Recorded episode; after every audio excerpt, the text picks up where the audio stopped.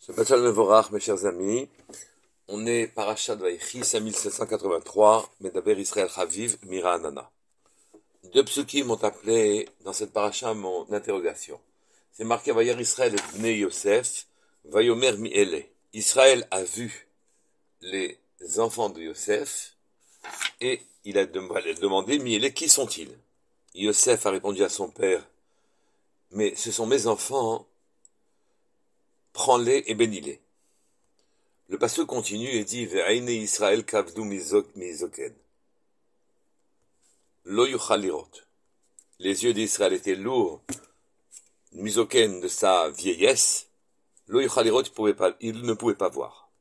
on voit un peu plus loin que le patriarche était, avait toute sa, toute sa tête, toute sa raison, puisque Vaishlach Israël était minot, il a lancé sa main droite, Vayachet al Roche Ephraim, et il l'a posé sur la tête de alors qu'il était le moins âgé. C'était pas l'aîné, mais lâché était l'aîné. Yosef lui a dit, mais tu te trompes. Et Israël lui a répondu, Yadati vni Yadati, je sais, je sais mon fils. Gam lui aussi, il sera un grand peuple.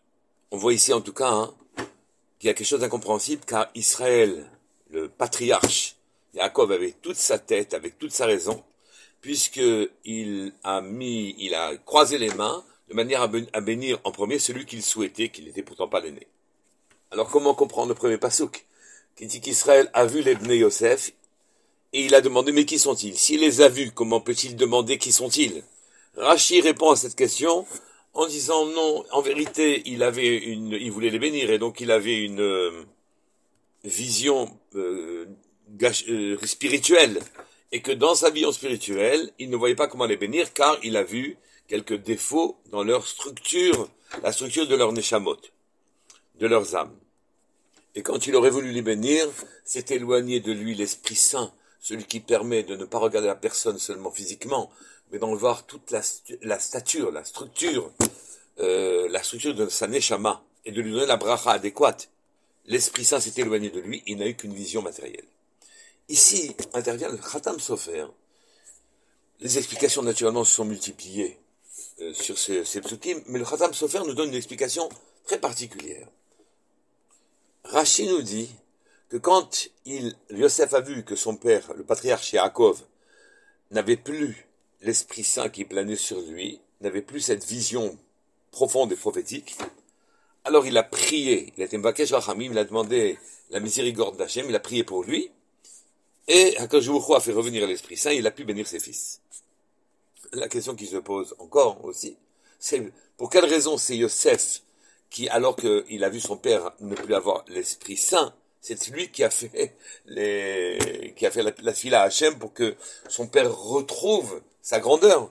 Pourquoi ce n'est pas Yaakov qui aurait dû prier pour lui-même quand il voit qu'il avait, il n'avait plus l'Esprit Saint, le, le, le, le, roi Hakodesh qui reposait sur lui? Le second pasouk qui pose, qui demande à s'interroger, c'est quand euh, Yaakov a béni Yosef, sa bénédiction était la suivante. Ben Porat Yosef, Ben Porat Ale Ayin. Les traductions sont très nombreuses, mais ce que ce pasouk signifie en quelque sorte, c'est un, un fils prodigue, un fils euh, fécond, une vigne féconde, un fils florissant. Ben Porat Yosef, c'est Yosef. Ben Porat un fils florissant, Aleaïn, au-dessus de l'œil. Oui, Aleaïn. Qu'est-ce que ça veut dire Qu'est-ce que ça veut dire au-dessus de l'œil? On pourrait, dire au-dessus du Aïnara. Mais cette formulation, naturellement, naturellement, appelle un commentaire. Je reviens au premier pasouk. Il a vu Israël, les enfants de Yosef, et il a demandé, Miélé, qui sont-ils? Cette formulation est bizarre. Même si ensuite on nous précise qu'il était euh, âgé et que donc sa vision s'était alourdie, avec les réserves que j'ai émises en disant, que j'ai émises, pardon, en disant qu'il était, il avait toute sa raison, puisque ensuite il a joué avec les, il a croisé ses bras sur les enfants de Yosef. Mais si il pose la question miellée, comment peut-on dire il a vu les enfants de Yosef? Il aurait fallu dire, les enfants de Yosef sont rentrés chez lui, il a demandé qui sont-ils. Ses yeux étaient lourds de son âge avancé, et Yosef lui a indiqué c'est ses enfants. Ça aurait été normal. Comment comprendre la formulation de ces psukim? Et pourquoi seulement Yosef prie pour qu'il retrouve le roi Hakodesh? Le Khatam Sofer répond, une réponse magnifique. Il dit en vérité, Yosef avait toujours un regard bien au-dessus des choses naturelles. Je m'en expliquerai un peu plus loin. Il ne se limitait pas à l'image, aux formes, aux couleurs que l'on voit et aux réflexions qu'elles suscitent. Il voyait jusqu'au profond de l'âme des personnes qui étaient en face de lui. Ses petits-fils ont étudié sans arrêt Ephraim et Ménaché avec lui. Il les connaissait parfaitement. Il ne pouvait pas ne pas les reconnaître. Sauf que, si l'on dit, dit le Khatam Sofer, qu'en permanence il avait une istaklout, un regard au-delà des choses naturelles, au-delà du naturel, à ce moment-là, il avait l'habitude de voir Ephraim et Ménaché de manière surnaturelle, un regard sur la profondeur de leur âme.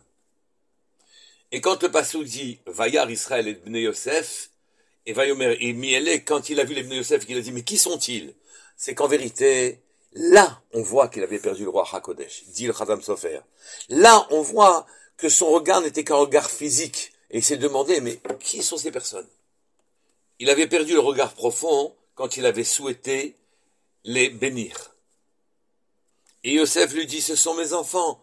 Tu as étudié avec eux mais tu ne les regardais que dans leur spiritualité, leur profondeur. Tu voyais leur, stature, leur, leur, tu voyais. Et aujourd'hui, tu ne les vois que matériellement. Et pourquoi Yosef, lui, a demandé Rahmanout, a demandé la miséricorde des cieux pour que son père retrouve le roi Hakodesh et puisse les voir comme il les voyait auparavant et puisse leur donner sa bracha? Pourquoi c'est Yosef? Qui devra prier pour son père Pourquoi? Yosef particulièrement le Likuté Alachot nous donne une explication merveilleuse sur la, la bracha de Yosef. Il faut lire en vérité que Yosef était florissant dans la matérialité, il était roi.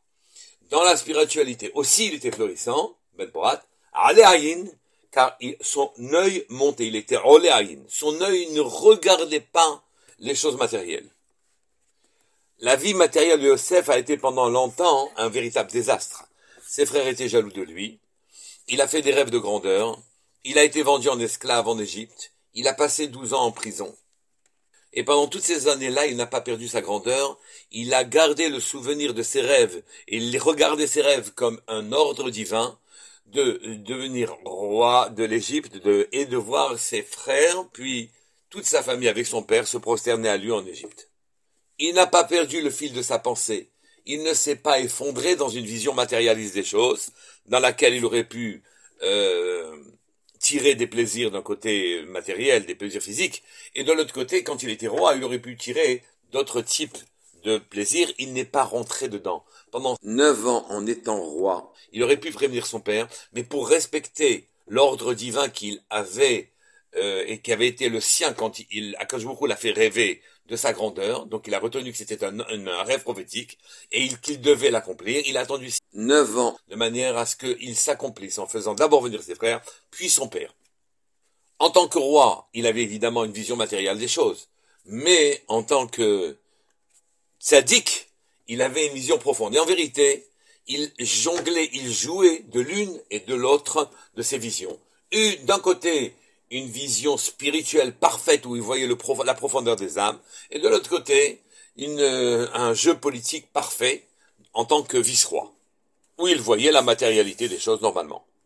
Yosef donc, qui avait cette vision, qui est décrite comme Ben Porat Yosef Ale Ayin, il faut lire Ole Ayin, qui montait au-dessus de l'œil, qui était au-dessus, pas de l'œil du Aïnara, mais qui était au-dessus de l'œil, qui était capable de voir au-delà des représentations que fournissent notre œil, que fournissent nos yeux. C'est-à-dire que nos yeux nous donnent une représentation relativement triable, euh, euh, grossière de la matérialité, et on a su la mettre en équation, euh, on en connaît les couleurs, on en connaît les formes, on sait décrypter, on sait mettre en équation les formes de manière mathématique, les couleurs on les comprend aussi, on, on a fait des rapprochements de pour connaître la psychologie à partir du moment où on regarde le visage, tout ceci est bassement matériel.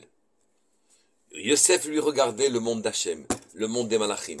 Il avait un regard très au-dessus de la matérialité et qui lui fournissait toutes les informations qui lui ont permis d'être ce qu'il a été. Mais puisque lui était capable de passer d'une vision à l'autre en tant que roi, puis en tant que tzaddik, et en tant que tzaddik en tant que roi. Donc lui savait passer de l'une à l'autre.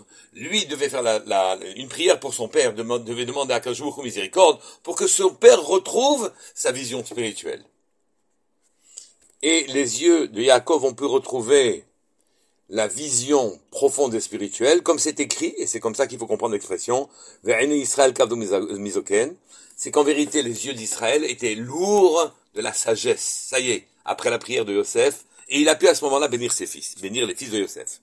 Dans le Kirachema, on dit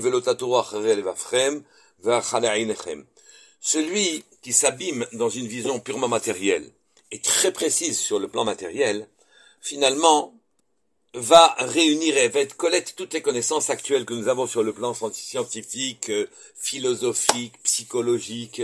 Et à ce moment-là, la vision matérielle réunie par les savants, entre guillemets, des peuples, cette vision matérielle va nous envahir, on ne pourra pas y échapper.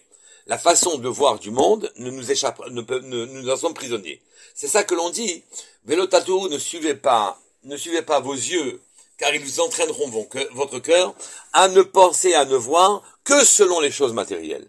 Et à partir de ce moment-là, hein, s'interdit à vous, s'interdit à vous la vision spirituelle. Nous avons fini le Sefer Bereshit l'histoire est écrite. C'est l'histoire des, des des pères. On les appelle les pères parce que désormais, tous les événements qui vont suivre ne sont que les conséquences des conséquences de leur, des principes établis par leur propre vie. C'est pour ça qu'on les appelle les pères. Eux nous ont enseigné comment voir le monde et ne pas suivre notre cœur. Il faudrait qu'à la fin de ce verbe Bereshit et désormais dans les autres parachiotes, nous ayons la force de mettre un bémol à notre envie de regarder les choses de manière matérielle et de se sentir prisonnier des schémas, des fonctionnements, des compréhensions du monde pour développer une compréhension juive. Shabbat Shalom et Kol